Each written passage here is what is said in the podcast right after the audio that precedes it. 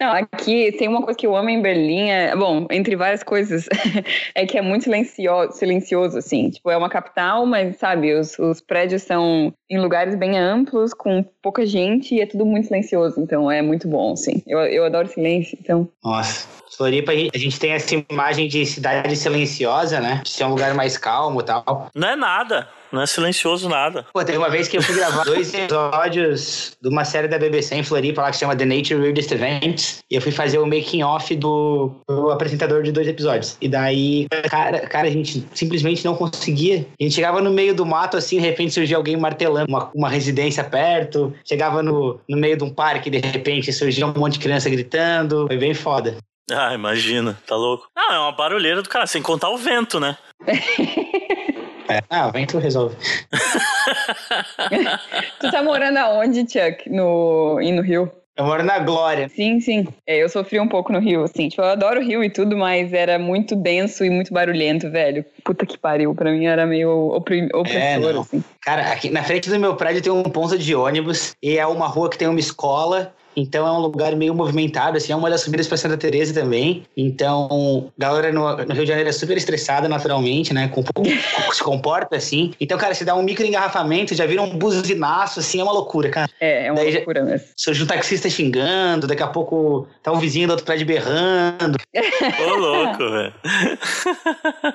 ai, ai, ai. É, aqui, aqui, bom, aqui tem também vários alemães bêbados caindo aos pedaços por aí, mas eles são, eles combinam deles. é, não.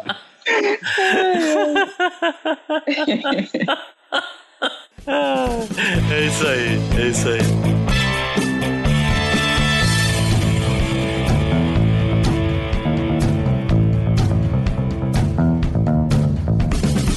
Olá, pessoas. Eu sou o João Montanha Dória. E eu sou o Edson Chuck. Eu sou a Marcela Oliano. E este é o Nicho.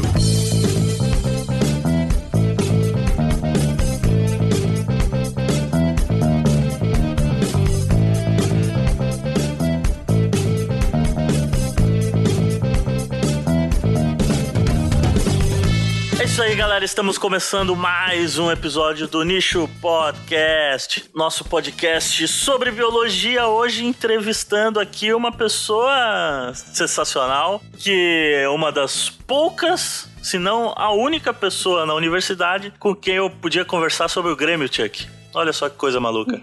É isso, cara. Você sofre desse problema também? Mas com certeza, e não é um problema, né? com certeza, com certeza. É isso aí. Estou aqui novamente com meu amigo Chuck, de novo. Depois de alguns episódios ausentes, você está de volta. É, fala, eu sei que vocês estavam com saudades da minha nobre presença entre vocês, minhas piadinhas super divertidas. Então estou aqui tendo essa satisfação de gravar mais uma vez com este lindo homem que é o Montanha e esta incrível convidada. é isso aí. Eu já vou avisando já que muito provavelmente ao longo da edição desse programa eu vou ficar com preguiça de ficar editando os, os o áudio do Chuck cortando de vez em quando, então vai ter alguns cortes no meio aí já para deixar claro para todo mundo não se preocupar. Beleza, e como eu tô te antecipando, eu tô gravando local aqui de ah, massa, Tchek, valeu. É isso aí, cortou tudo agora também do que você tava falando. Tô, gra tô, gravando o local aqui, depois eu te mando o arquivo. Beleza, valeu, Chico. e é isso aí, então estamos hoje aqui com ela, Marcela Uliano, minha colega gremista aí, que finalmente nós ganhamos a Libertadores depois de muito tempo, Marcela. Ah, pois é. Tava na hora, né? mas, mas, convenhamos aí que os nossos dois últimos anos foram bons anos. Foram, Copa foram ótimos Brasil, anos. Foram ótimos anos. Também pior do que tava, não tinha como ficar, né? Já dizia o Tiririca. Vocês sabem que se vocês ficarem discutindo muito futebol, eu não vou ter absolutamente nada para comentar nem para acrescentar, né? Que definitivamente é um mundo muito longe de mim. Já estamos, já estamos superando essa parte. Exato, exato.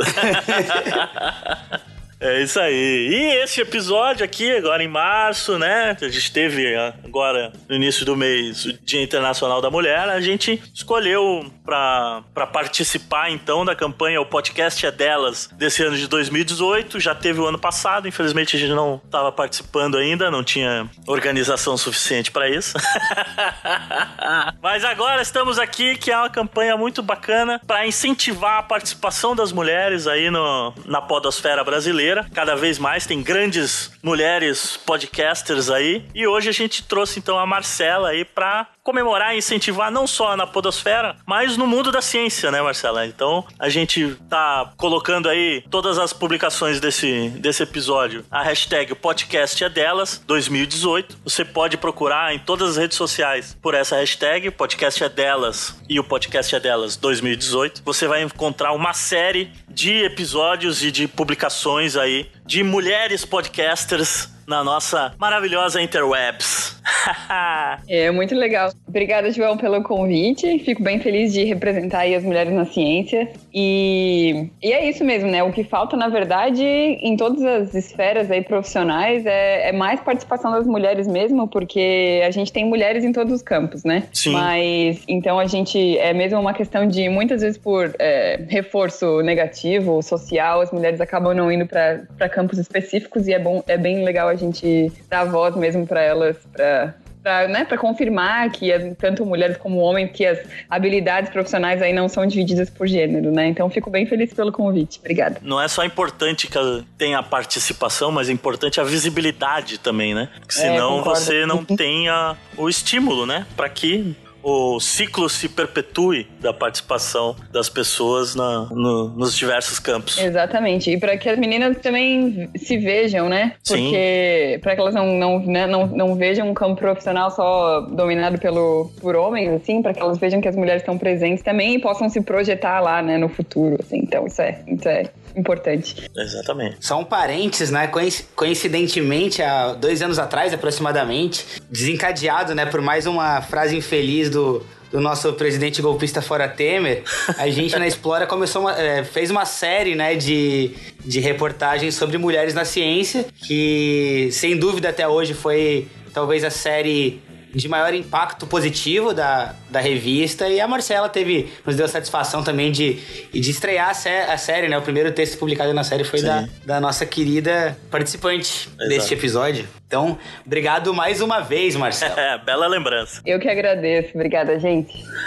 é isso aí. E o nosso primeiro bloco, Marcelo, então, é o nosso bloco também, né, Chuck? O nome do nosso bloco é uma personalidade feminina da, do entretenimento, que é o nosso Momento Marília Gabriela, né? onde a gente pergunta para Marcelo Oliano quem vem a ser Marcelo Oliano. ah, interessante. É para responder? Claro. É. um, Marcela Oliana é uma brasileira catarinense, um, muito inspirada pela ciência e pela filosofia, bióloga, bioinformata, que aprecia muito estudar a evolução dos genomas animais.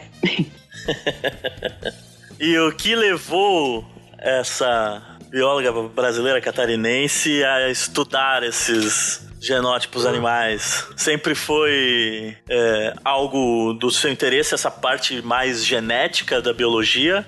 Ou você chegou a transitar por outros outros nichos aí da científicos biológicos? Não, com certeza, transitei sim. Até, na verdade, na, no contexto profissional todo, assim, desde que eu era mais jovem na escola, eu sempre fui, na verdade, mais interessada por história e ciências políticas, até, uhum. eu diria, do que por biologia, mas também apreciava bastante biologia. É, acabei decidindo fazer ciências biológicas, porque é uma área que eu me interessei muito. Mas durante a graduação, então, aí na Universidade Federal de Santa Catarina, né, onde fomos todos colegas, eu trabalhava com a bioquímica, na verdade, com, é, sob orientação do professor Alcir, né, Luiz Dafre, agora do Departamento de Bioquímica da UFSC, uhum. e estudava então é, atividades enzimáticas e o sistema antioxidante é, em mamíferos, então relacionado à neurociência. Então a gente estudava ratos e e camundongos, então relacionados a é, de, diferentes interações medicamentosas e tratamentos medicamentosos para depressão e para é, vários tipos de doenças é,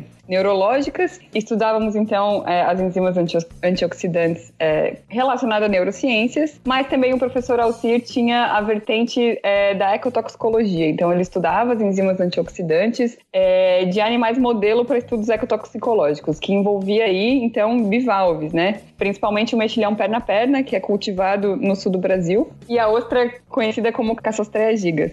E uhum. durante, então, a graduação, eu resolvi optar é, mais pela pela questão ambiental do que pela questão da neurociência e fui então estudar mais a fundo é, o sistema antioxidante de mexilhões. E nesse processo de estudar o sistema antioxidante de, mexilha, de mexilhões, eu é, entrei em contato com o meu é, futuro orientador de mestrado e doutorado, então, da Universidade Federal do Rio de Janeiro, o professor Mauro Rebelo, e ele estava então mais interessado, na verdade, de entender a genética de mexilhões de bivalves em geral, né? Mas principalmente do mexilhão dourado, então, que foi o objeto do meu mestrado e do meu doutorado. E eu resolvi, então, é, mudar, é, de uma certa forma, o foco da minha pesquisa com é, as ciências é, naturais, né? Então, com o estudo das espécies não modelo, que seriam, então, os bivalves, e resolvi estudar, então, a genética e principalmente a genética do mexilhão dourado, estudando, então, o transcriptoma e depois o genoma do mexilhão dourado, principalmente pela questão da do fato de ele ser uma espécie invasora agressiva.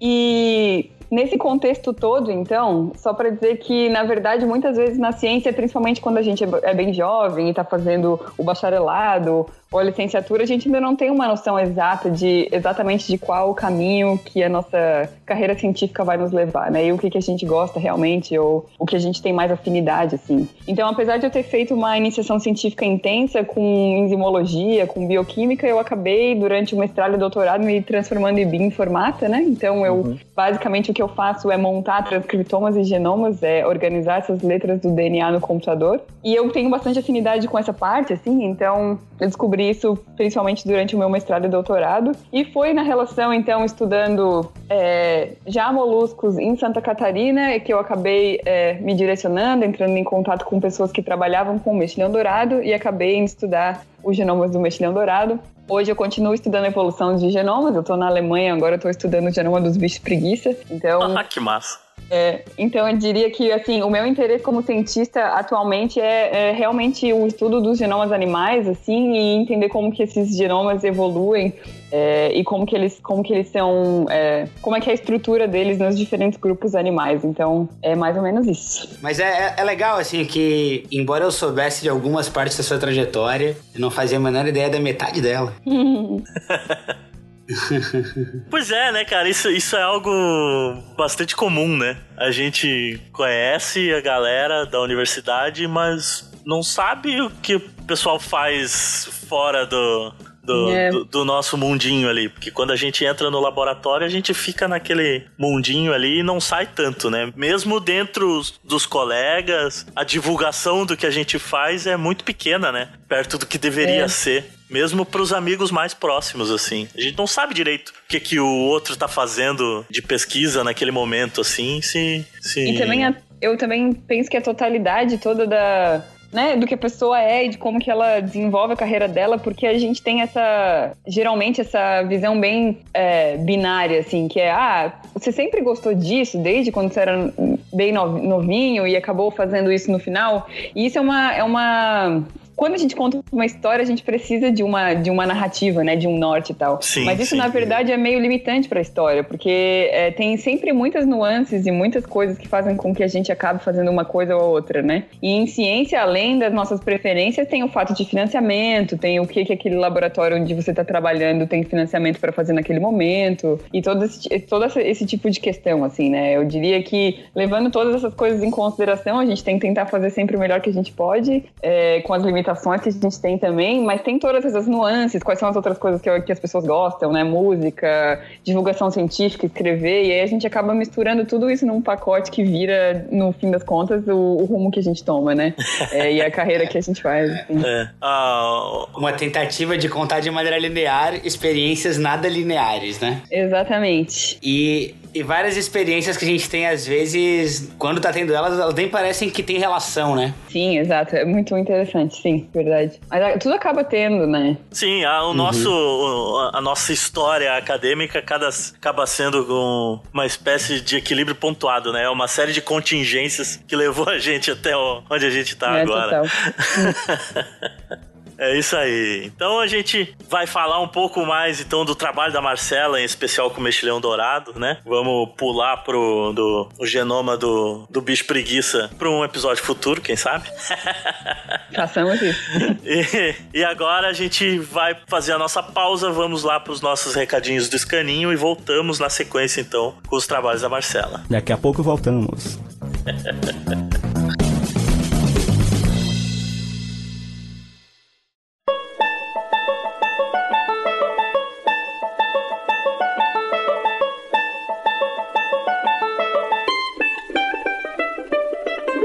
isso aí, galera. Chegando aqui pro escaninho do Nicho Podcast para vocês, então. Lembrando que esse episódio é um episódio que faz parte da campanha O Podcast é Delas 2018. Então, se você procurar em todas as redes sociais pelas hashtags O Podcast é Delas 2018 e O Podcast é Delas, você vai encontrar uma série de programas aí, de episódios que trazem mulheres falando sobre os mais diversos temas aí da Podosfera. Essa campanha tem o o, objetivo não só de estimular a participação das mulheres nos podcasts, mas também aumentar a visibilidade das mulheres que fazem podcast também. Existem grandes mulheres fazendo podcast por aí, falando sobre os mais diversos temas aí que você possa imaginar e fazendo trabalhos sensacionais. Nesse episódio a gente trouxe a Marcela e resolveu então participar dessa campanha. O podcast é delas, de 2018 curta, compartilhe e siga a hashtag o podcast é delas 2018 e a hashtag o podcast é delas em todas as redes sociais para ficar por dentro aí do que tá acontecendo ao longo desse mês de março aí e você descobrir podcasts fantásticos aí para escutar pro resto da vida.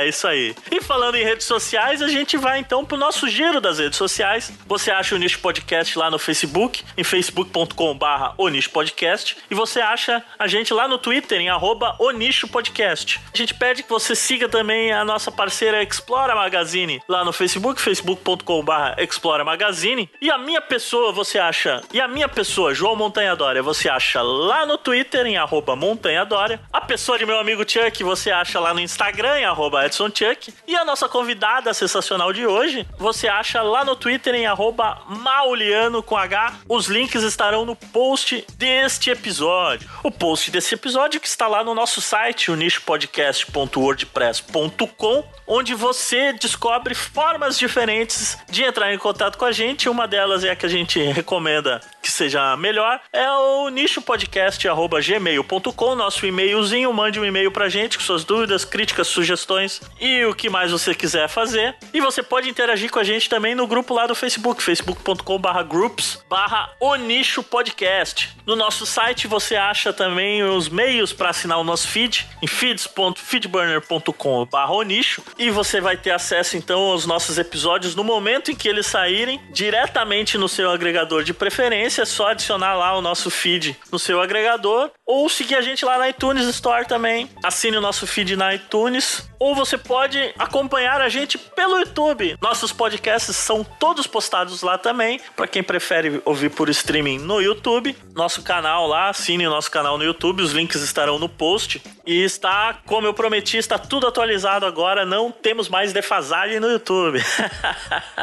é isso aí. Além da campanha O Podcast é Delas 2018, nós estamos apoiando também uma outra campanha, uma campanha aí do ponto de vista ambiental, que é a campanha da hashtag É a Hora do Mar. Nessa hashtag você acha uma série de posts sobre a criação das unidades de conservação em São Pedro e São Paulo e na Trindade. Mas quem vai falar pra gente melhor um pouquinho isso é o meu amigo Chuck, não é mesmo, Chuck? É, nesse momento, no Brasil, existe uma. tá sendo uma super discussão sobre a criação de duas, na verdade quatro, mega marinhas, né? E esse movimento encabeçado por vários cientistas e, e sociedade sociedade civil organizada, chegou num momento de uma discussão um pouco mais prática, que várias instituições se juntaram e criaram uma campanha é, hashtag é a hora do mar. E que por acaso, né, uma semana atrás a Explora publicou um vídeo, né, para ajudar na divulgação dessa proposta e o Temer já né, sinalizou é, assinar esse decreto para de fato acontecer a criação dessas megocês marinhas. Entretanto, é, a gente se deparou com um novo problema, porque a vida nunca é fácil, né? Especialmente no, no que diz respeito à conservação ainda mais marinha. É, vazaram alguns mapas da, é, provavelmente feitos pela Marinha do Brasil com novos de desenhos dessas unidades de conservação, excluindo as ilhas né, das unidades de conservação e que são, na verdade, as partes ambientalmente mais importantes e mais sensíveis. Então, o movimento é, é a Hora do Mar continua batalhando agora para para conseguir ter o desenho dessas unidades de conservação mais adequado possível. E você, ouvinte maravilhoso do Nietzsche Podcast, pode ajudar nessa pressão em cima do nosso governo, né? Então procura aí no Google é, hashtag Hora do Mar. Vou, o Montanha vai colocar um link aí na descrição também, onde você pode entrar lá, mandar uma mensagenzinha direto pro almirante da Marinha, pro, pro presidente Fora Temer, é, o ministro do Meio Ambiente Sarneyzinho, pra gente aumentar essa pressão para que seja mantido o desenho original proposto pela comunidade acadêmica e especialistas dessas mega unidades de conservação. Que a gente não pode perder essa oportunidade de criar de fato algo importante para o meio ambiente e simplesmente criar um documento que vai ser estatística internacional sem nenhuma efetividade ou eficiência para conservação.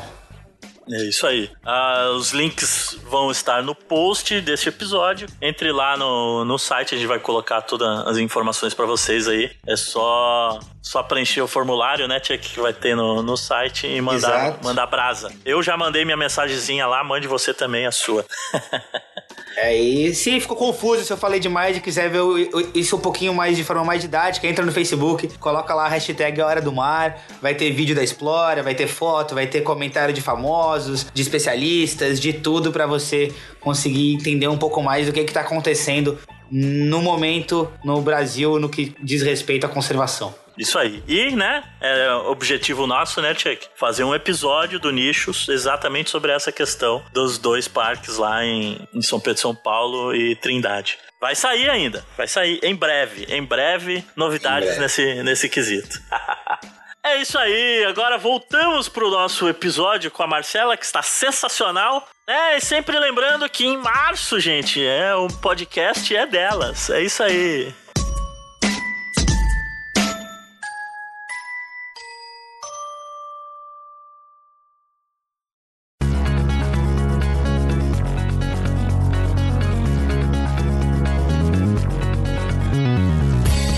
então vamos começar a conversar sobre os artigos da Marcela aqui. A gente escolheu dois para focar, que são os dois principais, eu acho, desse projeto, né, Marcela, do, do Mexilhão Dourado, hum. que é um que saiu na PLOS ONE em 2014, que tem o título de Descoberta de genes através de sequências de transcriptomas para o mexilhão invasor Limnoperma fortunei, acho que eu traduzi certo.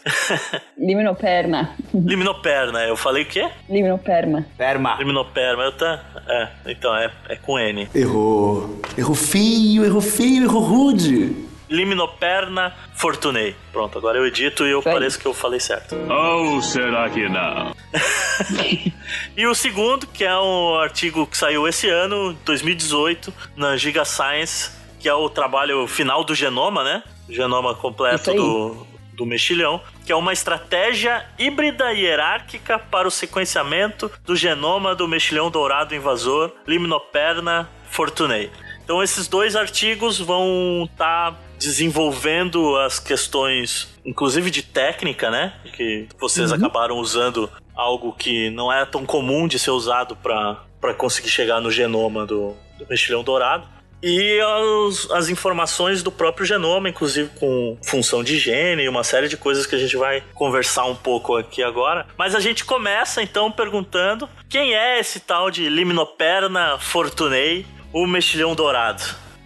o mexilhão dourado é uma espécie da China. Então ele é um mexilhão, né, um bivalve, uh, bem pequeno. Eu nunca sei em centímetros, mas acho que é 3 ou 4 centímetros. É o tamanho do, do, do dedão, assim, né? Tipo uma polegada, uma coisa assim. Isso, justamente. É. é uma espécie, então ele é um bivalve, né? Um molusco que tem duas valvas. Para quem gosta de comer mexilhão aí em Floripa, é uma miniatura desse mexilhão perna a perna que a gente come. E ele é uma espécie, então, que. E pra quem não sabe o que é valva, valva é uma conchinha. A concha. Uma conchinha, justamente.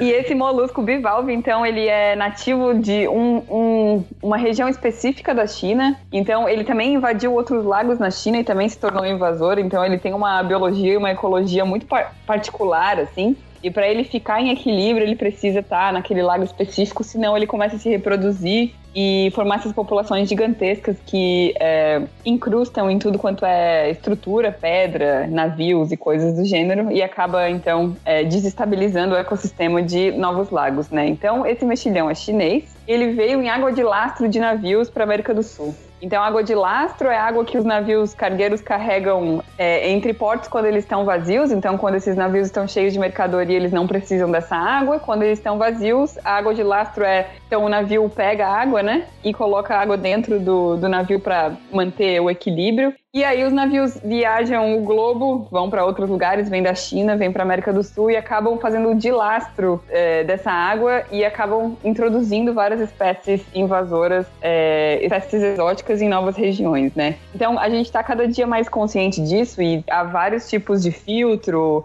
é, que tentam é, diminuir, minimizar essa transferência de espécie invasora. Mas no caso do mexilhão dourado não deu certo, então ele foi introduzido no início da década de 90, é, muito provavelmente no porto de, de Buenos Aires, é, de algum navio vindo da China. E como o mexilhão dourado tem uma biologia, digamos, robusta, ele conseguiu então é, sobreviver nessa água. Como é que fala em português? Água entre, entre sa- salgada e doce? É, Salobra. Salobra. Isso. Então o mexilhão dourado conseguiu sobreviver nessa água salobra é, do porto de Buenos Aires e de uma certa forma foi introduzido ali nos, nos lagos próximos da região e começou a se reproduzir descontroladamente. Então, a partir disso ele começou a subir, né? Então a América do Sul é cheia de, de rios e lagos, então a gente tem uma hidrografia, podemos dizer assim, muito rica. E pelos estudos genéticos, a gente pensa que foram duas introduções, então uma é, pelo Porto de Buenos Aires e outra direto na Lagoa dos Patos, no Rio Grande do Sul, pelas diferenças genéticas entre as populações. E como esse mexilhão, então, tem essa capacidade de se é, fixar em, em tudo quanto é substrato, muitos barqueiros do sul do Brasil é, vão para festivais de pesca no Pantanal e eles acabaram, então, levando os barcos cheios de mexilhão dourado, principalmente quando o pessoal não estava ciente né, dessa invasão, para o Pantanal. Então, o mexilhão subiu, subiu aí é, América do Sul acima, então ele está presente é, em vários lagos e rios, Rio Paraná, Rio Tietê, Uruguai, Paraguai, e tá fazendo a festa aí, é, infestando e invadindo vários aquíferos importantes. E então esse que é o mexilhão dourado. E é, eu lembro que quando eu morava em Porto Alegre ainda, isso lá, metade do- dos anos 90, da metade pro, pro final dos anos 90 ali já tinha esse problema. Eu lembro que eh, o pessoal tinha que, que limpar toda semana, sei lá, os- as tubulações de captação de água lá no, no Guaíba, porque o mexilhão tapava tudo, as grades que fica É, pra proteger de entrar resíduo, umas galhos, a folha, o tronco de árvore, alguma coisa assim. E o bicho já tapava tudo lá no- antes de 2000 já. Então assim, era um problema grande. Exatamente. É, a estimativa aí é de gasto de milhões de reais no, no sul do Brasil com reparo de material de pesca, de embarcação, pela presença. Isso, né, contando os, os danos econômicos, assim. Então tem bastante. Dano ecológico que ele causa, além de ser um, competição, porque ele tá muito difundido, ele deve filtrar tudo que tem na água ali. Isso, justamente. Então ele. É, as densas populações de mexilhão filtrando a água, elas mudam né, a dinâmica da água. Assim. Então, zooplâncton e fitoplâncton que entram lá na zona, no, no grain, no tamanho de filtragem do mexilhão, são filtrados. Ele muda também a relação entre nitrato e fo- fosfato da água, o que já levou até a florações de cianobactérias, então, mudando essa relação entre esses compostos químicos. É, além, de, além de tudo, as larvas e os mexilhões adultos são é, um farto recurso alimentar, né, para várias populações de peixes, é, de larvas de peixes e de peixes adultos também. Então, tem vi uma, um pessoal, os ecólogos argentinos são muito bons em estudar a ecologia do mexilhão, principalmente nesses aquíferos. É, eles que fazem a maior parte desses estudos. Também tem um pessoal em Minas Gerais que faz é, bastante estudos para detectar esses impactos ambientais. E eles encontraram, então, é, no, Rio, no Rio da Prata mesmo, se tu for lá fazer uma autópsia nos peixes, 100% dos peixes têm mexilhão é, no estômago, nos intestinos, né? E tem, eles têm detectado aí aumento em populações de peixes e não tem como tu relacionar diretamente com o fato de o mexilhão tá, de ser o mexilhão, mas a verdade é que o mexilhão é um, um, um farto recurso que não tinha, né? Até 20 anos uhum. atrás, 30 anos atrás quase. Então ele chega a matar alguns peixes que comem ele também, né? É, então, isso aí o pessoal viu muito na, em Itaipu vários peixes como o armado, por exemplo, que comem tantos e tantos, tantos mexilhões que eles acabam morrendo de indigestão. Então, é, a gente não tem uma quantificação, assim, é, ideal, mas então, são relatos, né, que são também importantes, na verdade. Relatos de, principalmente, do pessoal que trabalha perto, trabalha nas usinas e que vê isso acontecer bastante, assim. Uhum. Quem tiver curiosidade de ver um, um videozinho bonitinho que ilustra um pouco, né, desse avanço da invasão do mexilhão dourado, pode entrar no site que chama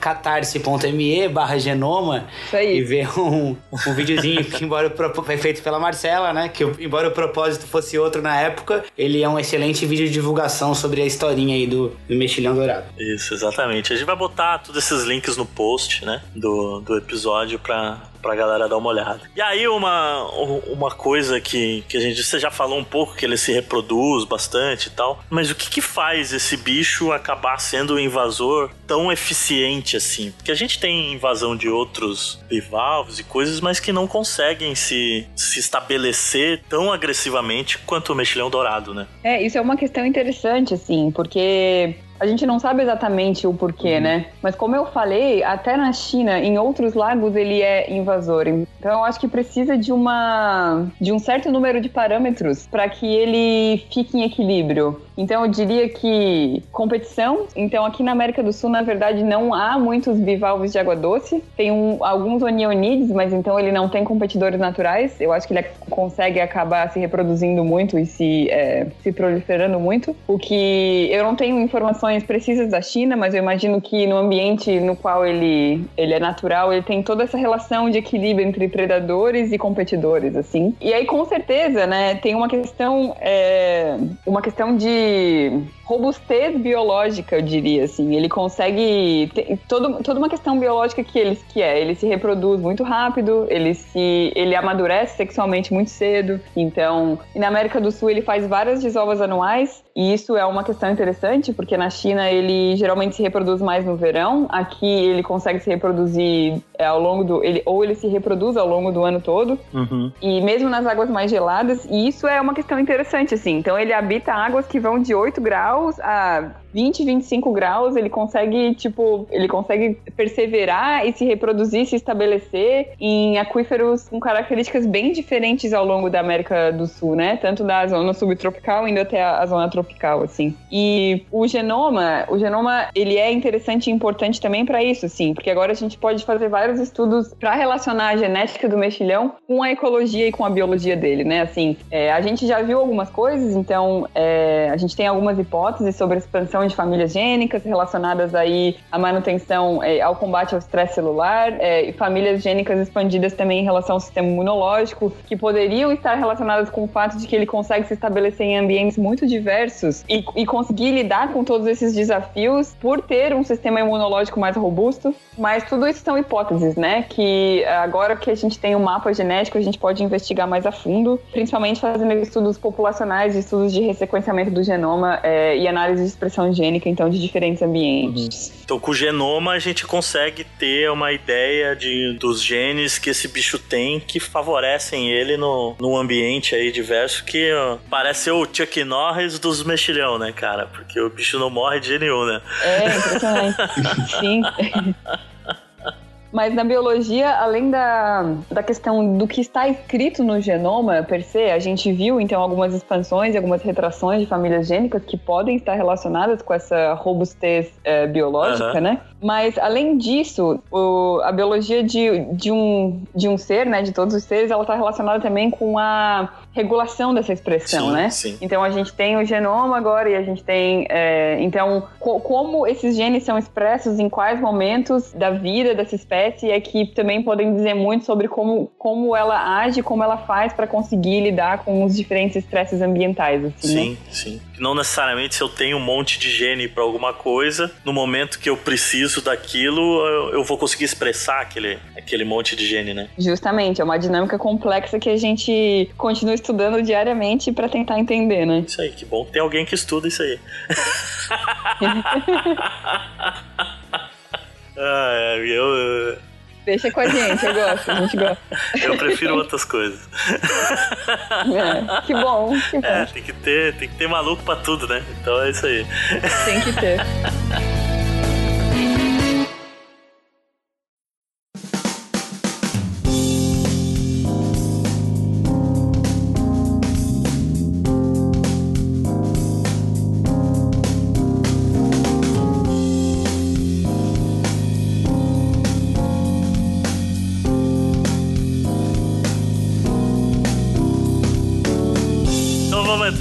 gente viu então o genoma do que foi publicado agora em 2018. Ele tem é, 1,6 GB.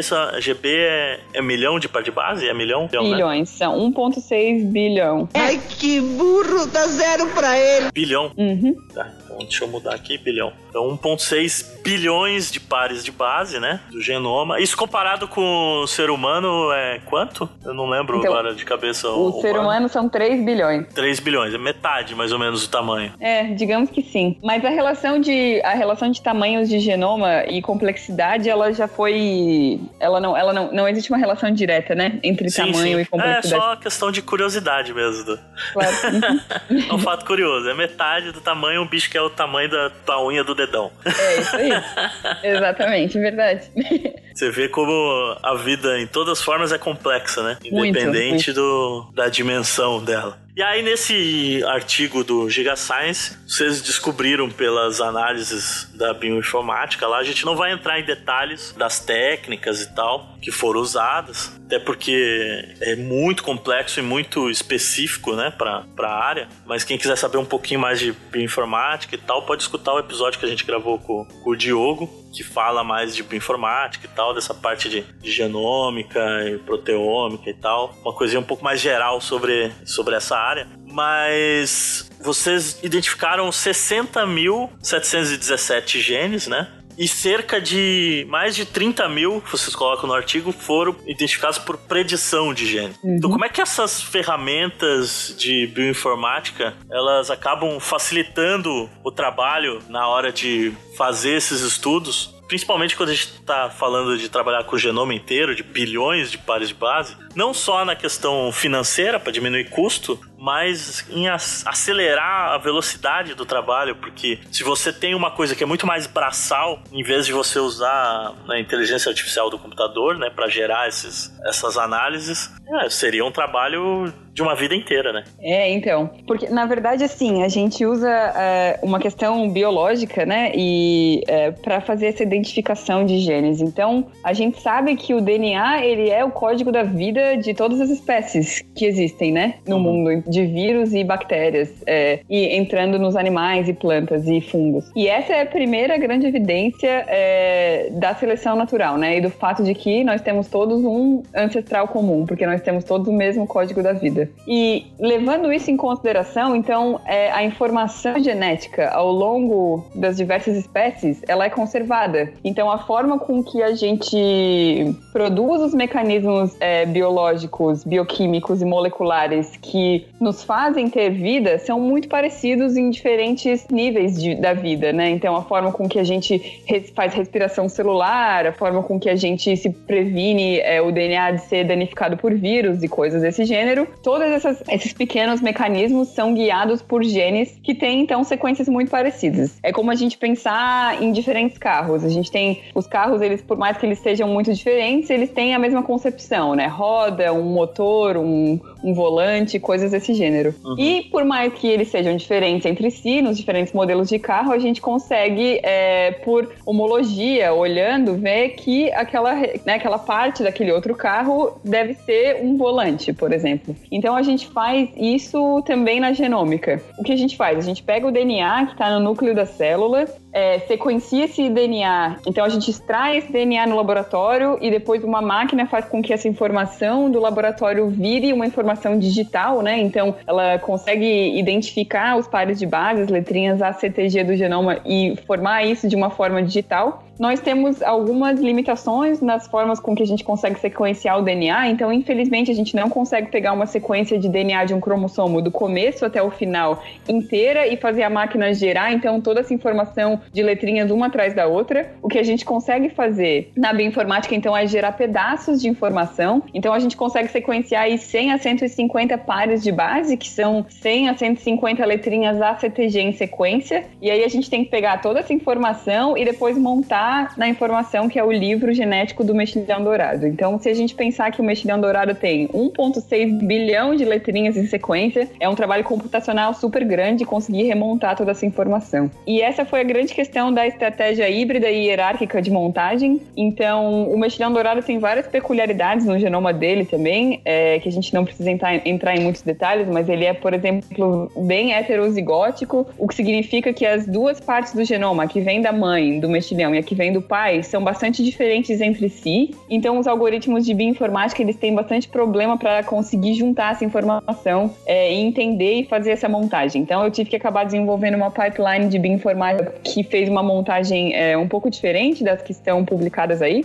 Então, além do trabalho do mexilhão ser uma contribuição pelo genoma do mexilhão em si, ele também é uma contribuição é, apresentando uma pipeline nova de montagem, principalmente levando em consideração esses genomas muito complexos. Mas depois que a gente fez essa montagem híbrida e hierárquica, então, do genoma do mexilhão, a primeira coisa que a gente faz é comparar os genes, comparar a sequência do genoma do mexilhão com os genomas e os genes de várias outras espécies que já foram estudadas na natureza. As espécies que foram mais bem estudadas até hoje são a, a mosca da fruta, a drosófila, que ela tem apenas quatro cromossomos uhum. e ela tem uma relação muito direta entre gene e função. Então, é, o pessoal estudava as, as moscas e fazia, por exemplo, uma mutação num gene específico que mudava a cor do olho da mosca. Então, a partir desse tipo de estudo, eles conseguiram é, determinar a função de vários genes da drosófila e quando a gente procura similaridades desses genes com o genoma do metilhão, a gente consegue inferir função por similaridade. E a gente hum. faz bastante isso com o genoma da drosófila, com o genoma humano, que foi muito bem estudado também, porque a gente é egocêntrico, né? E sempre quer estudar ah, o genoma humano. Lógico. É,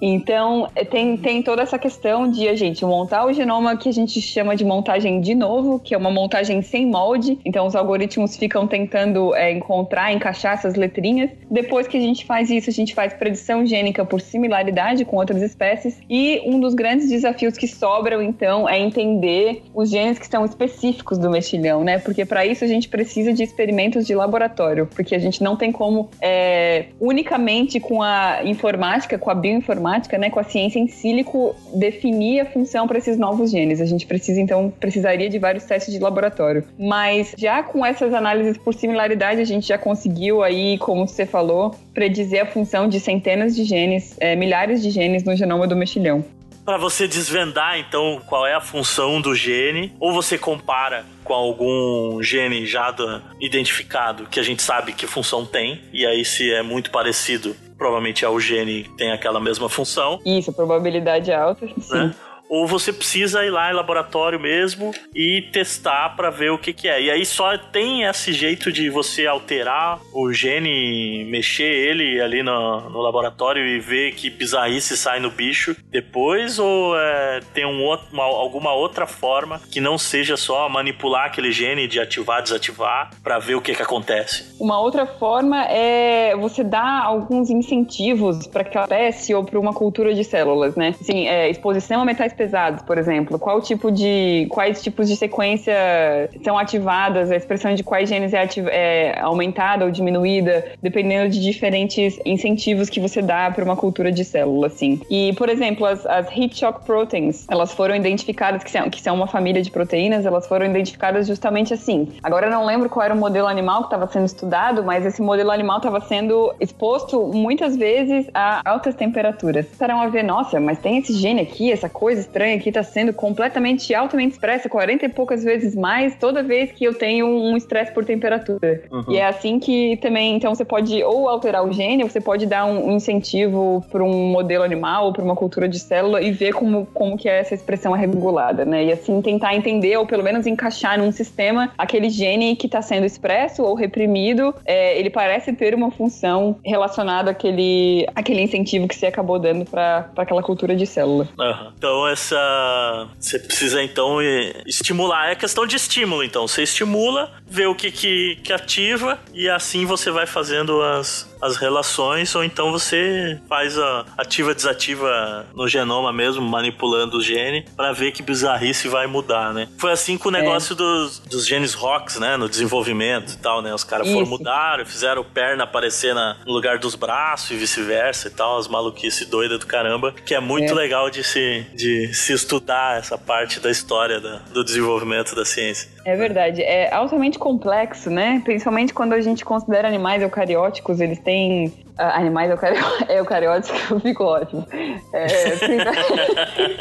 Ainda bem que vai ser editado. É, é está tá. tecnicamente correto, animais eucarióticos. É. Apesar de é... redundante.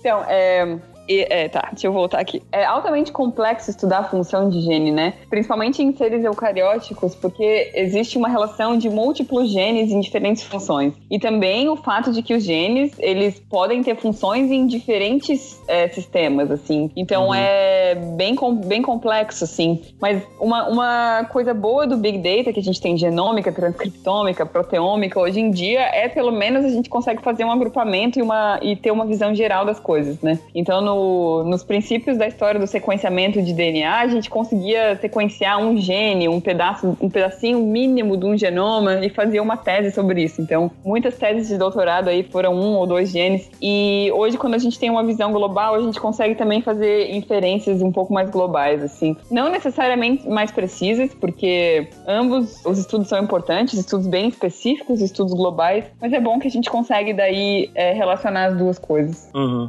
É, pois é, pois é. Essa é... Tecnologia faz coisa, apesar de deixar a gente puto quando dá tela azul nos computadores, sem eles a gente não conseguia fazer quase nada do que a gente faz hoje, né, em ciência. Não, quase nada, é. Isso aí. E aí, o... no artigo de vocês, no PLOS ONE, né, de, de 2014, vocês tentaram exatamente ver essas funções, né, do, dos genes dentro do, do genoma do, do mexilhão dourado e vocês acharam algumas particularidades que talvez possam servir para a gente ter alguma ideia de como que ele é um invasor tão eficiente e como a gente pode talvez é, tentar resolver esse problema, né? Um que você falou, né, que é exatamente esses genes de heat shock, né? Uhum. Que ele tem uma quantidade fenomenal, assim. Como é que funciona esse, essa função desse, desses genes de, de heat shock? O que que saber essa quantidade gigante de gene pode fazer com que a gente consiga talvez desenvolver alguma estratégia para controlar o, o mexilhão?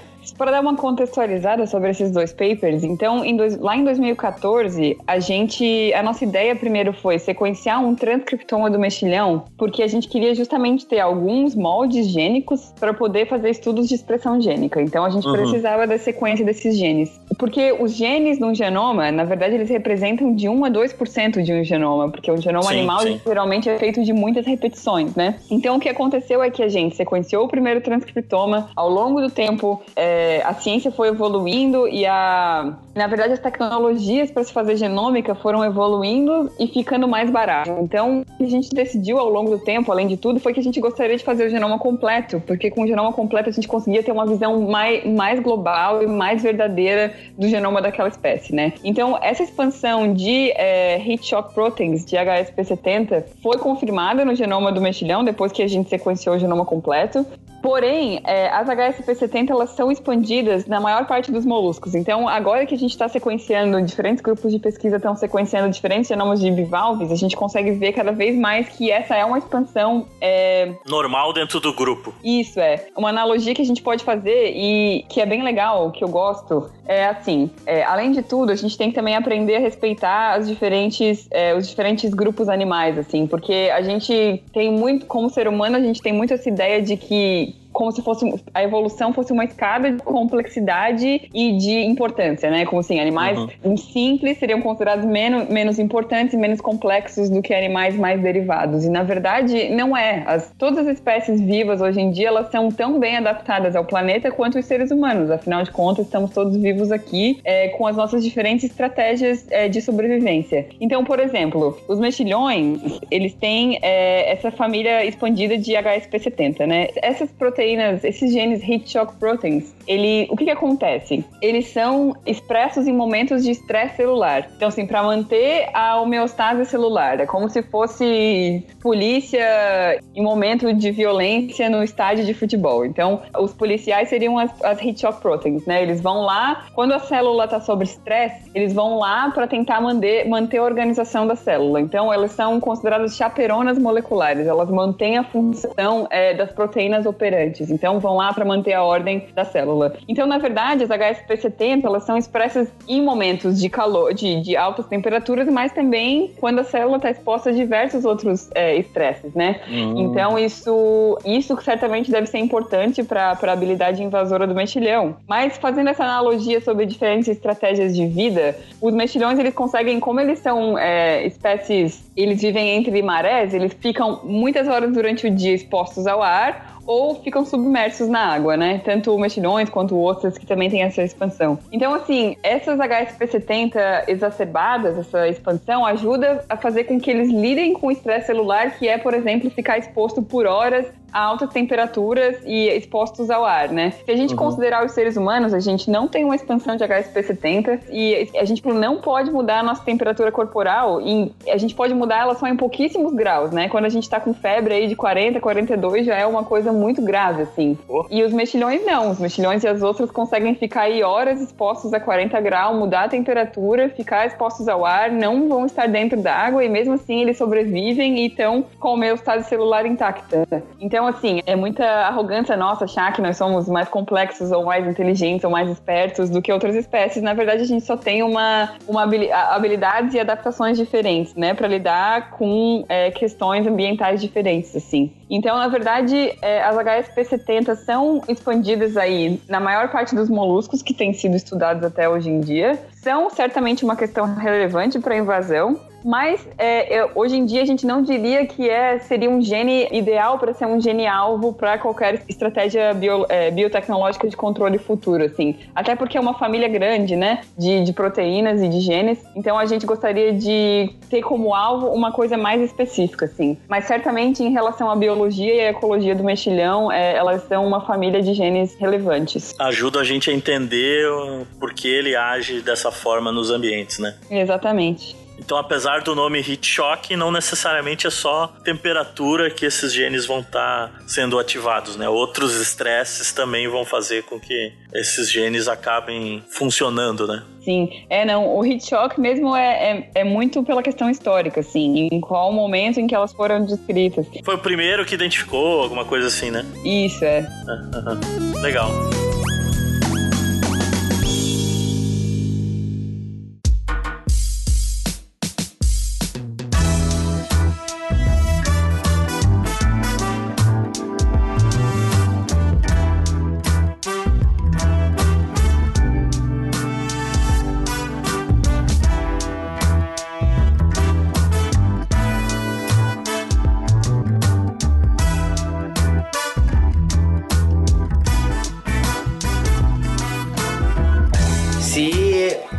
Esses genes shock, ao invés de serem um conjunto de genes, fosse um grupo muito específico responsável por essa resistência à variação termal gigantesca ou a, a esse estresse ambiental, o que, que seria uma estratégia biotecnológica para utilizar esse conhecimento se essas shock proteins né, fossem, na verdade, um grupo, um grupo específico ou um, um gene específico que ocasionasse nessa resistência ambiental, seja a dessecação, ou seja essa variação térmica intensa, como que você usaria isso como estratégia biotecnológica para tentar solucionar o problema da bioinvasão? Fez sentido a minha pergunta? Fez, fez sentido sim. Porque, na verdade, principalmente com essas novas técnicas de edição de genomas, de fato, é, diferentes estratégias podem ser utilizadas para que você tente diminuir uma população de uma espécie invasora, por exemplo, né? Uma das questões seria isso, assim, é, diminuir a possibilidade, é, é, a robustez ou a, é, a possibilidade daquela espécie viver em águas muito mais quentes ou muito mais frias, né? Se a gente tivesse um gene específico é, que controlasse alguma coisa desse, nesse sentido. Então, uma das grandes, é, um dos grandes desafios para o desenvolvimento da estratégia biotecnológica é um pouco isso, né? Uma função, um gene, porque a maioria da- das vezes as funções biológicas são é, controladas por múltiplos genes. É, mas com certeza, se a gente tivesse um gene específico que diminuísse muito a possibilidade de sobrevivência de uma espécie em relação à temperatura, a gente poderia usar técnicas como o CRISPR, por exemplo, que é, passam essa informação adiante. Então, assim que o mexilhão é, reproduzisse com outro mexilhão, a gente teria colocado lá dentro do genoma do mexilhão, do mexilhão modificado, uma forma com que fizesse com que ele passasse para o próximo mexilhão com o qual ele cruza, né? Também essa característica, assim, fazer com que ele fosse menos, é, fosse mais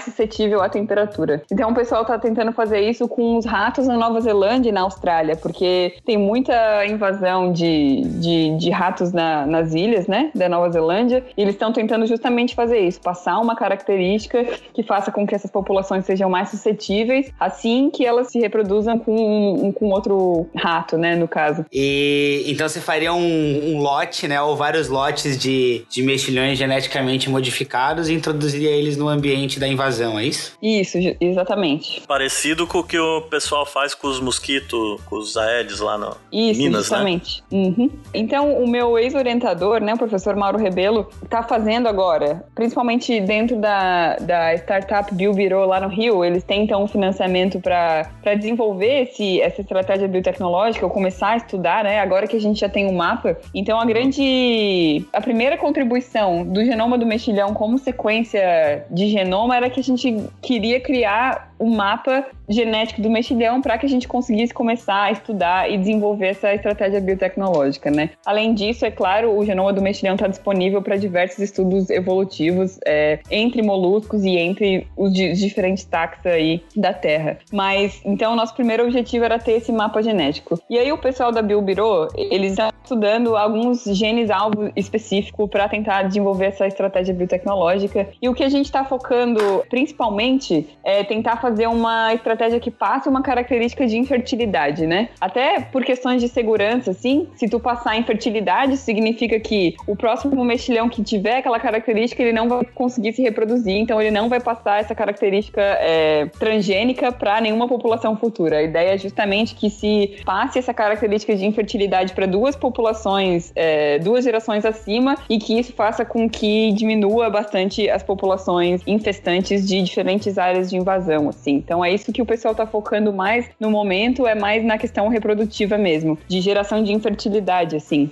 Tem uma expectativa de vida de um mexilhão? É bem curto o período de vida deles. Não quero te falar uma data exata para não te Claro.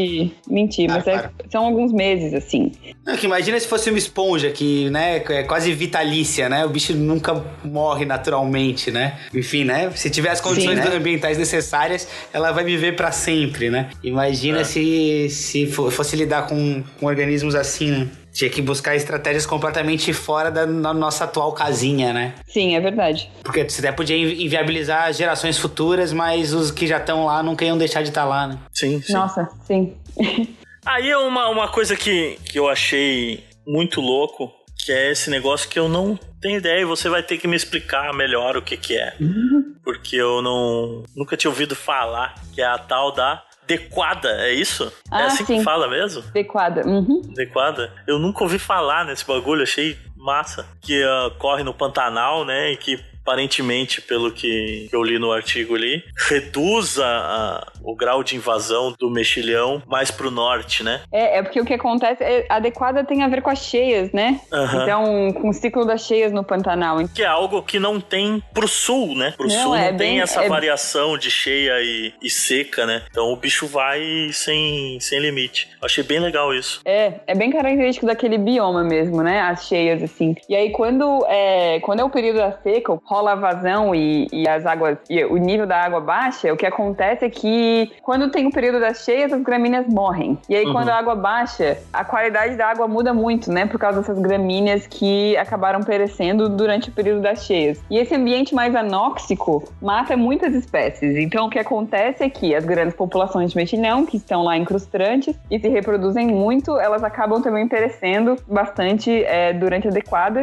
assim como vários outros peixes também no Pantanal. Mas, assim, o mexilhão é super persistente, né? Então, não, é, não acaba necessariamente com toda a população, mas acaba com uma grande quantidade. E esse é um dos possíveis fatores ecológicos que tem meio que mantido o mexilhão no Pantanal, fazendo com que ele não suba mais adiante, né, aí pro, pra bacia do Rio Amazonas. Mas também, acho que também tem uma pitada de sorte aí, não só o fato de, da adequada, também tem uma pitada de sorte, o fato de que depois de algum tempo a gente ficou cada vez mais ciente da, da invasão do mexilhão, então começou a tomar mais cuidado com a água de lastro e com as embarcações e tudo mais. É, mas também, na verdade, ninguém tem como dizer se o mexilhão tá lá ou não, porque a gente não escuta nenhum relato, né? Então, quem mora Aham. perto desses aquíferos não tem relatado nada, assim. Mas o mexilhão chegou em 2015 no, no Rio São Francisco, então, que também era uma, uma bacia que estava intacta e que tinha especulação de que isso poderia acontecer logo, e de fato aconteceu, infelizmente.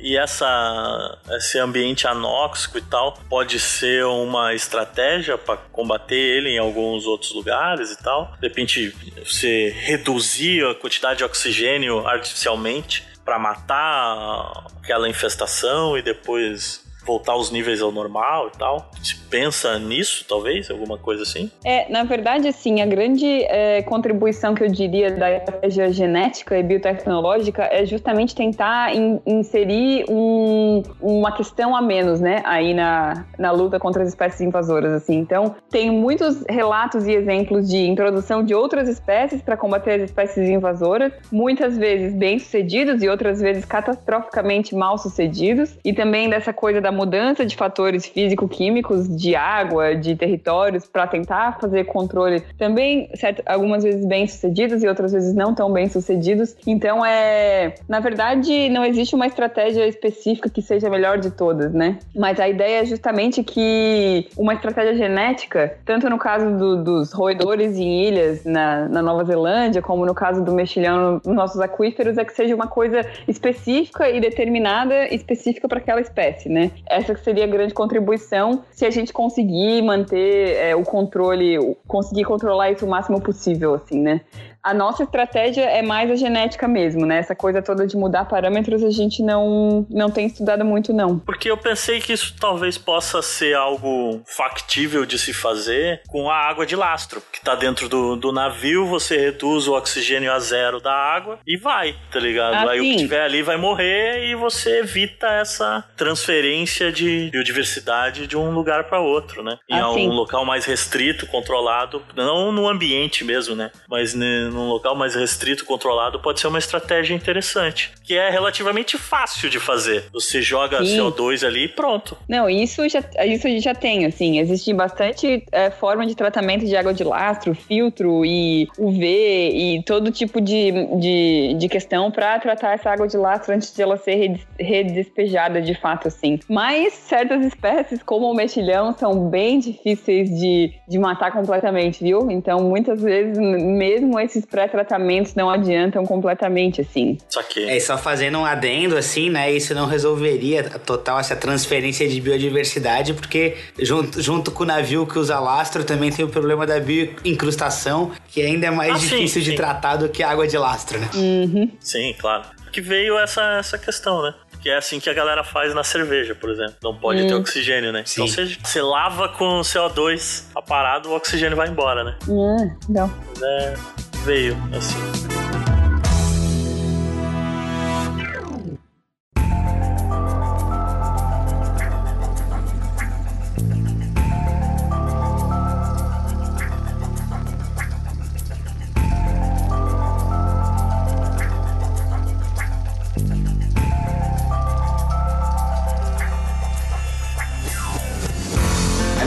Cabeça tá fervilhando aqui, né, de possibilidades, que eu trabalho com bioinvasão também, mas com coral sol e de um ponto de vista mais aplicado do manejo, assim, né? Então é, é legal ouvir estratégias de um outro universo que é meio paralelo, mas ao mesmo tempo tão distante, assim, né? Uhum. É, pois é. E a, os invasores, eles compartilham uma série de características chaves, né, para conseguir funcionar bem como um invasor no, no ambiente. Uhum. Uma, uma coisa interessante que, que eu vi ali, que até que eu marquei, que foi as questões, quando vocês tentaram desvendar as funções dos genes e tal, vocês viram algumas características especiais ali que fazem o mexilhão um bom invasor e que tem alguma relação também, vocês viram um paralelo com os genes que eles, que eles possuem, né? O alto potencial de adesão deles, de conseguir se fixar nos, nos substratos com genes de proteínas de adesão que são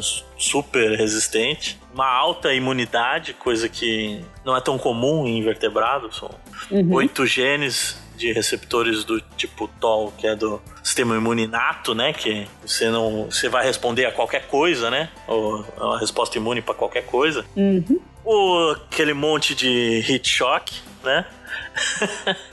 o ambiente estressante. E o controle químico, que eu achei muito louco isso, que o bicho simplesmente se fecha e aí não importa se você joga as químicas lá pra, pra matar os bichos, os bichos não, não absorve nada. Isso eu achei bem interessante, essa questão do, da estratégia dele de, de resistência. É verdade. E é aquela coisa toda do. E tem relação com a biologia molecular dele, né? Porque aquela coisa Sim. que eu tava falando de ele ficar no período entre marés, exposto ao ar, 40 graus, coisa e tal. Quando ele sente que tem cloro na água, meu irmão, ele se fecha e fica, porque ele pode, ele consegue, sabe? Ele consegue ficar muito tempo sem se abrir é, e manter a homeostase celular, se manter equilibrado, né? Mesmo não, não filtrando a água, então não fazendo trocas com o ambiente externo. Então, isso, para nossa estratégia de controle, é sempre uma dificuldade, né? Principalmente nesse controle químico, porque daí tem que jogar muito cloro, muito cloro por muitas horas, muitos dias seguidos, e aí na natureza nem se fala, né? A gente não pode fazer isso, assim. Sim, você vai matar todo o resto e vai sobrar só ele, né? Exatamente, é. Então é, é, é complexo, assim. Na questão toda da biologia do mexilhão, é, do genoma, é bem difícil fazer uma relação direta, né? Entre sim, assim, sim, tem, sim. temos esses genes, temos essa, essa, essa resposta ecológica, biológica. Mas tem muita coisa interessante que surgiu daí. Até os níveis de heterozigosidade, então, assim, o fato de a parte que vem da mãe, a parte que vem do pai serem muito, diferen muito diferentes entre si, é, isso pode ter uma, uma consequência bem séria na, na transcrição é, dessa informação genética. Então, a gente está também tentando entender por que, que essa vertente que vem da mãe e do pai, do material genético é tão diferente. É, a expansão desses genes relacionados ao sistema imune. A gente viu muitos é, domínios proteicos de relacionados à sinalização celular, assim. Então, como que a célula se comunica mesmo, né? Então, essa questão toda, como que os sistemas internos de uma célula, que a gente pode falar que seria um encanamento de uma casa, a eletricidade, como que eles funcionam e se comunicam, né? Então, o mexilhão parece ser bem diferenciado de outros moluscos é, nessa questão de comunicação. Mas aí, muita coisa ainda tem que vir a ser estudada para que a gente consiga fazer uma relação mais direta entre invasão e biologia molecular, assim. É, pois é, e é ter o genoma na mão é um passo importante para isso, né? Que aí você É tem a- o que comparar com, com o resto, né? Pra Exato. tentar chegar nisso.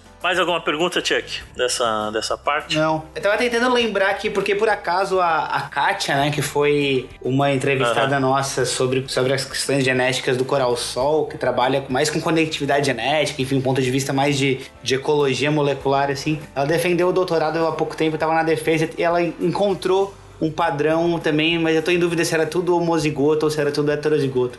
Mas acho que era heterozi- heterozigosidade absurda também. Ah, interessante. Eu só me questionando se pode ser uma coisa, se pode ser coisas recorrentes em espécie invasora por algum motivo. Talvez. Mas é muito ser. possível, muito possível, sim. É possível que essa diversidade seja uma vantagem, entende? Que seja uma vantagem na, no, no tipo de diferentes proteínas que vão ser expressas, na variabilidade delas, na, no- na plasticidade delas em fazer o que elas têm que fazer, os serviços, sabe, é, moleculares. É, é bem possível, sim. Massa. Legal, fica aí mais uma dica de um episódio pra você escutar sobre o Coral Sol Invasor da Kátia. E lembrando também que a gente fez um monte de, de episódios sobre invasor, né? O trabalho do. Ah, Porra, fugiu o nome dele agora? Do mineiro lá? Não consegue, né? Caralho, do Sérgio. Alexandre Siqueira Corrêa. Não Alexandre, pô. Mineiro do Sérgio, Alexandre? O. Que mineiro do Sérgio? Ah, o, peraí. o Anderson. O Anderson, caramba, velho. Porra. O episódio lá do Anderson sobre o. Isso que dá querer marcar é, gravação no domingo, né, cara? Muito provavelmente o Montanha encheu a cara ontem, tá de ressaca que não tá funcionando direito agora, né? Sexta-feira, ontem eu só tomei três latinhas. Desculpa, foi tudo minha culpa, gente. É que eu, eu queria muito ir lá no protesto lá da, do 8 de março, acabei desmarcando, foi mal. Ah, tranquilo. Que isso, que isso. Motivo mais do que justo. Se tivesse assistido no dia 8 de março, eu não, eu não teria participado. Pois é, então, que bom que deu certo. Mas é isso, o episódio do Anderson também, a gente falou de espécie invasora, aí no caso em peixe, né? Então fica aí os, os episódios pra você ouvir um pouco mais sobre invasão biológica. Isso aí.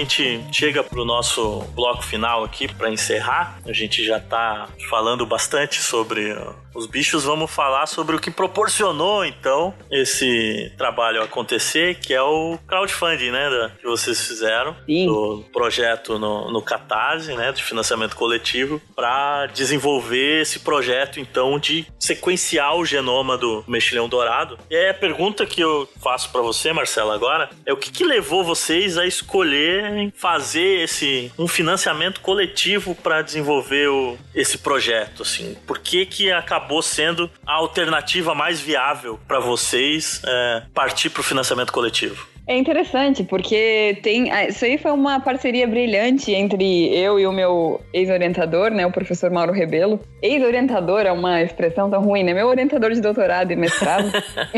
Sim. E então assim, o Mauro ele sempre ele já era muito envolvido com divulgação científica, né? E eu comecei a fazer o mestrado com ele, aí falei, pô, muito legal, vou abrir um blog também, vamos fazer a coisa e tal. E aí a gente tava, a gente sabia que o projeto era é, relevante, que tinha uma relação direta, assim, digamos, mais fácil de explicar do que vários outros projetos que são é, mais complexos, assim, e que ele era relevante não só pra gente, mas pra muita gente, né? Que o pessoal ia querer é, ajudar, assim. Então, teve toda essa questão do background já de divulgação científica do Mauro. Ah, a gente começou a pensar sobre essa ideia, e aí um dia ele veio com uma revista, assim, e falou: pô, vamos fazer um crowdfunding pro teu doutorado, olha só que massa, a gente tem um projeto super legal e coisa e tal, vamos fazer. E aí é foi muito interessante, assim, porque no dia anterior a isso, não sei se foi no dia anterior, alguns dias antes disso, eu tava assistindo um jogo do Grêmio no Rio de Janeiro. E aí eu tinha um amigo do Grêmio que trabalhava na plataforma do Catarse. E aí ele, ele tinha me falado sobre isso alguns dias antes, assim, tipo, ah, pô, tem, a gente tem a plataforma que é super legal e que financia projetos de forma coletiva e tudo mais. Aí foi, as coisas casaram, assim. Eu ouvi sobre o Catarse alguns dias antes, o Mauro chegou pra mim e falou, pô, vamos fazer o crowdfunding. Eu falei, poxa, conversei com meu amigo ontem sobre, sobre isso, tem uma plataforma massa e tal, chama Catarse. A gente entrou em contato com o Catarse, entrou no site, se empolgou, começou a fazer a coisa toda e a coisa toda rolou, assim. Então, não foi só necessariamente o fato de que a gente precisava de dinheiro, isso também, mas também teve muito a ver com o fato de que nós dois éramos muito envolvidos e empolgados com divulgação científica, assim. E é, eu, eu, principalmente, inspirada por ele, assim, pelo, pelo Mauro. E a gente resolveu fazer o projeto. Então, além do crowdfunding, a gente também teve financiamento da CAPES e do CNPq, né, que são as duas grandes agências de fomento do Brasil. É, além de financiamento com dinheiro, eu também tive bolsa de mestrado e doutorado, é, bolsa do CNPq principalmente, é, e bolsa de doutorado sanduíche da CAPES também. Então, a gente teve financiamento do governo federal, mas mas um, uma grande parte do nosso financiamento veio aí do, do crowdfunding que foi feito no Catarse. Legal. E vocês estão de parabéns, porque eu já brinquei disso e ô porrinha difícil.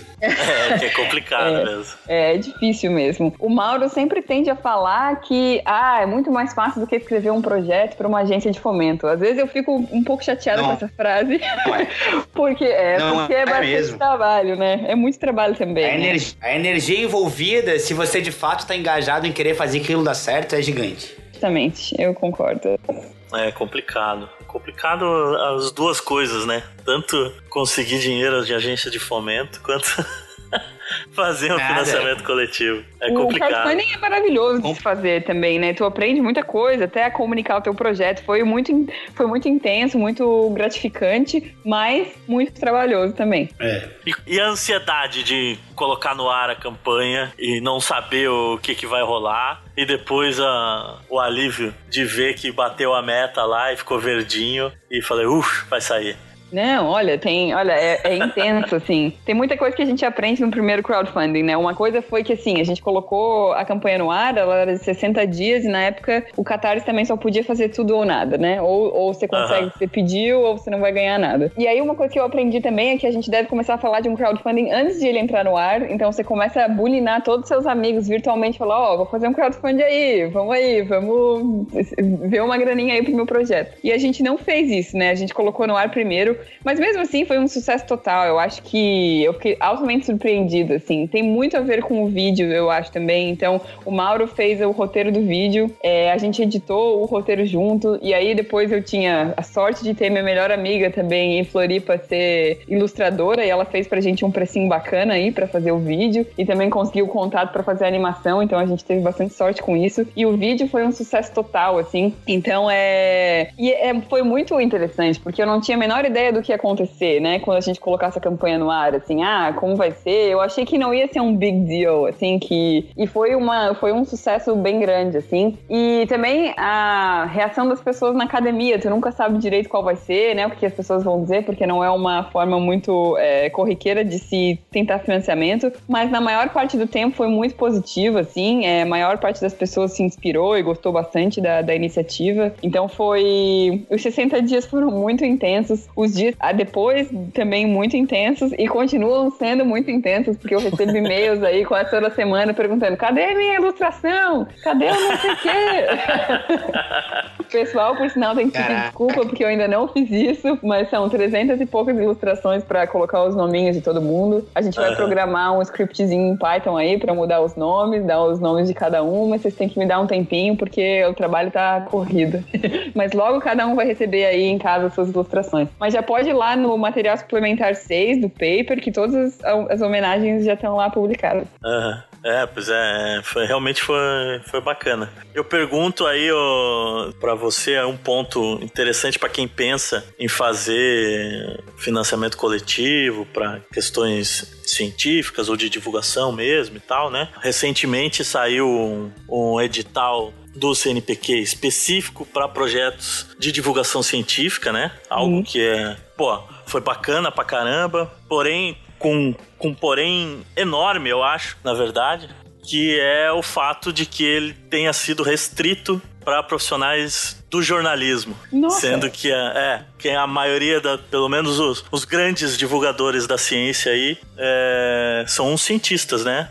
Papa da divulgação científica no mundo é o Carl Sagan, que não é jornalista, né? É verdade, é então, é verdade. Nunca foi jornalista, sempre assim, astrofísico. Hoje em dia, o, o Neil deGrasse Tyson também é outro astrofísico. Por aí vai, é né? No Brasil, os podcasts de ciência, por exemplo, são todos feitos por galera da, da academia, não necessariamente verdade. jornalistas e tal. Então isso foi algo que foi relativamente criticado aí pela, pela galera que faz divulgação científica, porque você não precisa ser jornalista para fazer divulgação científica. Por outro lado, é muito bom que tenha tido um, um edital específico para isso, né? Que é algo que a gente precisa, em especial no Brasil, onde a gente sabe que o analfabetismo científico é bastante grande, né? Hum. E aí eh, foram 40 mil reais, né, no financiamento coletivo para um projeto científico, né? Uma coisa pioneira no Brasil, né? hum. né? Isso deve dar, com certeza, uma sensação de realização bastante grande, né? Ah, Pô, sim. Porque 40 mil reais não é pouco dinheiro, é bastante dinheiro. É uma grana mesmo para um projeto fomentado pelos órgãos de fomento aí. É, 40 mil já entra na, nas cotas altíssimas, né, do, do, dinheiro. Você raramente consegue uma grana de 40 mil para algum projeto. É, não, você tem razão. É... Então, pô, é, você pensou assim, caramba, as, realmente as pessoas apoiam a ciência no Brasil, inclusive botando dinheiro do bolso, né? Ou também tem aquela sensaçãozinha, às vezes, assim, um pouco de decepção, de putz, eu precisei fazer um financiamento coletivo para fazer pesquisa, que talvez se eu não tivesse feito, eu não teria conseguido fazer o projeto que eu queria. Vem essa contradição no, no, pensamento também por causa disso ou não? Ah, vem um pouco, mas eu acho que a primeira sensação é a mais recorrente, assim, a de que uhum. eu também achava, eu, eu, gente, o Brasil é carente de tanta coisa, né? E a gente falou, pô, agora eu vou pedir dinheiro pra galera para fazer o, o, meu trabalho de doutorado e tal, que obviamente não é relevante só para mim, é para todo mundo, mas e o pessoal, o pessoal apoia mesmo, né? Eu tirei muitas lições disso, assim, de que e muito interessante além de tudo do apoio financeiro terceiro é as perguntas relevantes que a galera fazia, assim. Mas peraí, né? O que, que genômica tem a ver com a Amazônia? E o que, que tem a ver com invasão biológica? Como que tu vai usar o genoma para fazer outra, né? Fazer a tecnologia depois? Então, um monte de questão relevante. O pessoal perguntou, inclusive, mas por que, está pedindo dinheiro para mim? Porque se é um projeto tão importante, por que, que o governo federal não financia? Então, esse, todos esses tipos de questões inteligentes vieram das pessoas que nos financiaram, né? Então, é muito interessante que a gente nota, assim, quando a gente dá um estímulo, é, faz uma divulgação, as pessoas estão interessadas, querem saber, fazem perguntas relevantes e elas confiam no teu trabalho e te financiam, né? Então,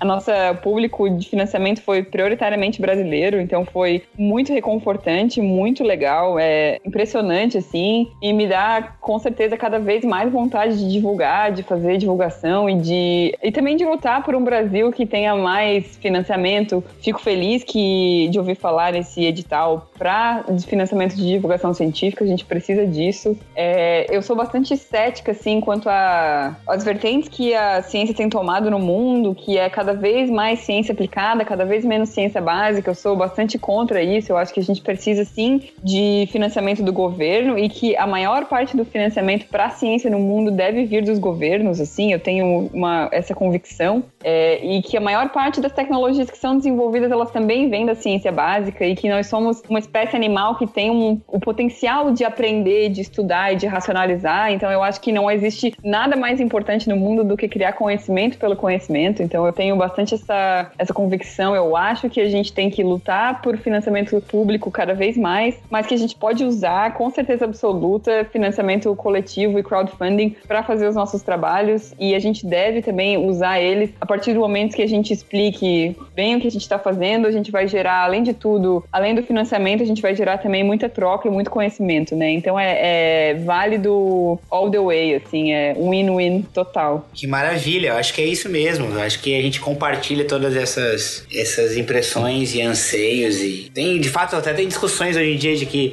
que existe essa tendência forte do financiamento científico ser cada vez mais privado, né? Mas limita um pouco as nossas possibilidades científicas, né? Sim. É, mas, isso, mas os dados mostram que a imensa maioria do financiamento para qualquer tipo tipo de ciência no mundo ele é estatal, porque é, é, é, algo que é você não sabe o resultado que vai ter, né, cara? Então, e a galera do a verdade é essa, a iniciativa privada que é algo que tem o retorno garantido, né, cara? É, é um ciência não tem retorno garantido, mesmo a ciência aplicada. Você vai tentar pesquisar um negócio, mas não sabe se vai dar certo ou não. Né? Então, ciência tem que ser financiado uh, pelo governo, porque afinal ela vai beneficiar todo mundo, né? Sim. E essa é a grande verdade. É aquela questão, assim, né? Como a ciência também ela é uma atividade humana, ela é, como todas as atividades humanas, ela tem suas, é, seus lados negativos, né? Então, acho que a gente tem, tem, de fato, muita ciência repetida,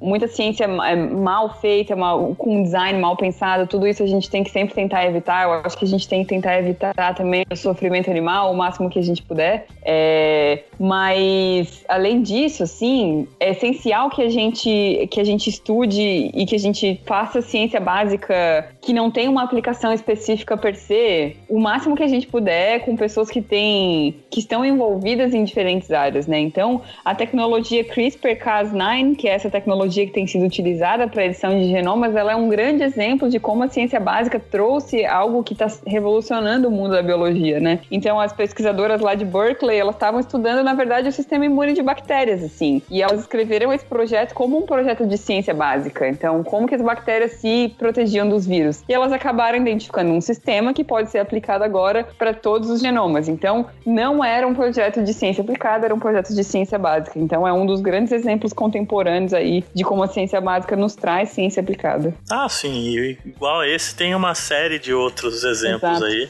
Que... É, e o, o próprio se pegar esses, o meio ambiente, né, os casos de bioinvasão, uma coisa mais focada no meio ambiente, puxando esse assunto de novo, se a gente não souber informações básicas, né, do tipo período reprodutivo, é, tolerância térmica, tolerância à salinidade, distribuição, né, potencial de bioinvasão, é difícil fazer gerenciamento de risco, é difícil buscar estratégias aplicadas para resolver esses problemas. Né? Exato, eu concordo.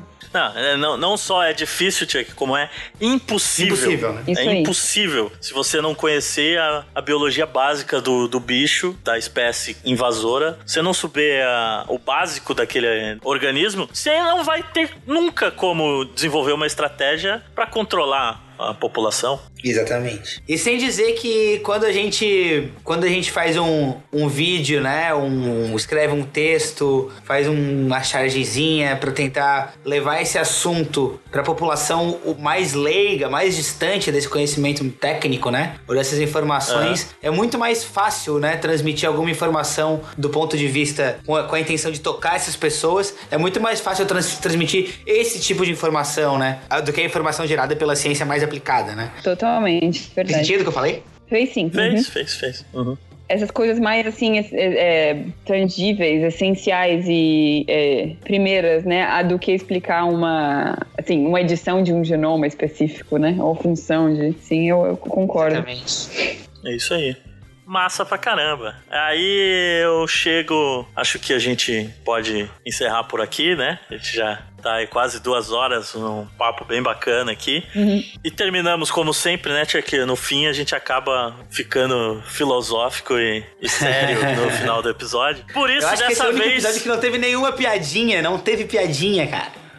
Mas não, mas aí a gente larga no final aqui pra terminar uma coisa mais engraçaralha. Eu pergunto pra Marcela, e aí é ao mesmo tempo engraçaralho, mas sério, né? Qual é o seu gene favorito do do mexilhão dourado? Poxa vida, E existe gente. uma resposta certa pra essa pergunta. Existe, é? Existe. Ai, ai, ai. Alguns, tô, tô, tô até vendo que é algum gene que foi nomeado com o nome do Grêmio. Agora não... Não é, apesar de que esse Tem seria o isso. segundo mais favorito. O segundo, o segundo gene que a é. gente mais gostaria. Já sei qual é, o Fora Temerase. Não. Te- teve esse fora Temerase? Tem, tem. Um amigo meu, William, botou, nomeou como Fora Temerase. Caraca. Não, mas tem esse que é, que é um, é um HSP70, é um heat shock, né? Uhum. Que é o gene ITR6 3030 PIG 1409T1 O Nicho Podcast. Isso aí, é verdade. Com certeza, essa era a minha primeira opção. ah, é isso aí, valeu. É. Valeu, queridos. Obrigada Valeu, pela oportunidade. Muito obrigado por participar com a gente aí. É, não, eu ia falar isso, agradecer também. Obrigado por ser essa pessoa fantástica de conversar, que gasta energia tentando ensinar pessoas que não sabem nada da sua área aplicada, que continue sempre assim, inspirando e transpirando. Valeu, querido. Todos nós. Muito obrigada. É isso aí. Ultimamente não tá transpirando muito aí, né, Marcelo? Tá um frio Não. danado na Alemanha. Justamente. Mas- Mas é isso aí. Daqui a pouco a Marcela arranja uma forma de aplicar esses novos genes é, hit qualquer coisa, que eu esqueci o nome, a biônica, pra. Hit shock, né? Vai usar isso aí na biônica pra, de alguma maneira, encontrar uma proteção térmica aí no- nos momentos gelados alemães e nos momentos de excesso de calor no Rio de Janeiro, né? Daí eu vou querer que você me, me, me ofereça Olha, também. não é uma má ideia, pode deixar. Vou pensar sobre isso. Uma ótima ideia.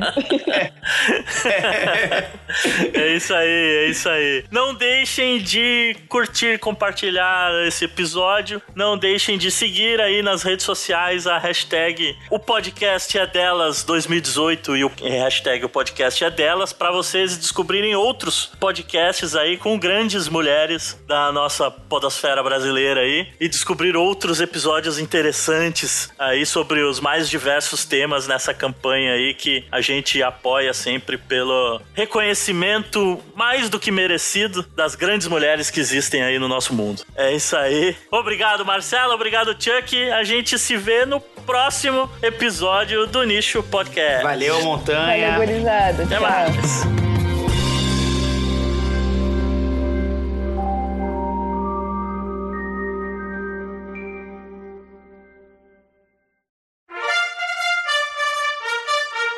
Se podcast, se não pode, A gente se ouve, né? Eu queria. Ô, montanha. se ouve. É sempre isso. Eu sempre falo, a gente se vê, Chuck. Já era. É, eu queria. Quem sabe semana que vem eu não grave em Brasília uns drops lá, né? Grava, grava. E manda um beijo na bunda do teu irmão lá, você vê ele. Não sei se Pode você vai deixar. conseguir ver. Vai Vou ficar ficar com ele casa lá? É, então. Dá um beijo não, na com bunda ele dele. eu não vou ficar, não, porque seria incesto, mas. Ah, mas o beijo na bunda é meu, é só- é só o, o transmissor. Ah, é muita bosta. e a Marcela escutando isso. Acho que eu perder, eu, hein? É, eu vou tentar. Ele vai tentar alguma coisa. pelo jeito. Se Não, fosse não. uma. Nossa, tá muito bizarro, Chuck. É. De repente, quando reconecta. Tá, peraí. Essas coisas é bem comum, viu?